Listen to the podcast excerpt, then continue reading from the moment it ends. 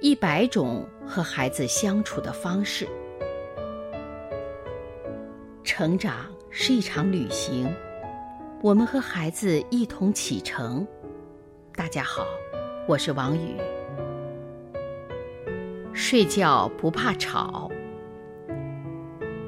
一些家长在宝宝刚出生的时候，总是非常小心的呵护婴儿的睡眠，说话声音压得低低的。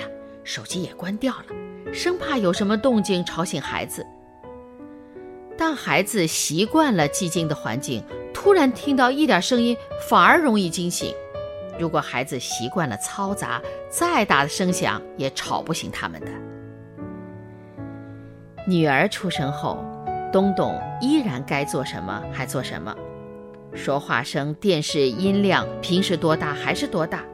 而女儿显然很快的习惯了家里一般的嘈杂声。女儿满月的时候，东东找人来家里给女儿照相。摄影师来了，女儿正睡着。东东先轻摸女儿的脸蛋儿，用平常的声音喊她醒来，结果没反应。于是东东把小被子揭开，一边活动女儿的四肢，一边用稍大的声音说话。女儿还是不理睬。东东又把女儿抱起来，左拍右拍，好像都拍在别人身上。女儿的头靠在妈妈胸前，睡得更香了。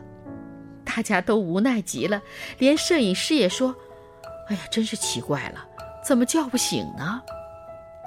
最后，姥姥使出绝招，拿来一块毛巾给宝贝儿擦脸，又湿又凉的毛巾擦到粉嫩的脸上。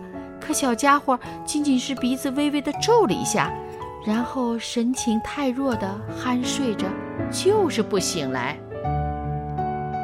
折腾了近半个小时，摄影师等不了了，先走了。可摄影师刚走，小家伙就醒了，小嘴一咧，哭起来要奶吃。全家人真是又好气又好笑。孩子岂止是不怕打扰？简直是特别的不怕打扰。孩子成长中会遇到很多问题，家长不可能为孩子营造出每一种理想的生长条件。刻意营造环境，其实是在给孩子以后接触真正的环境找麻烦。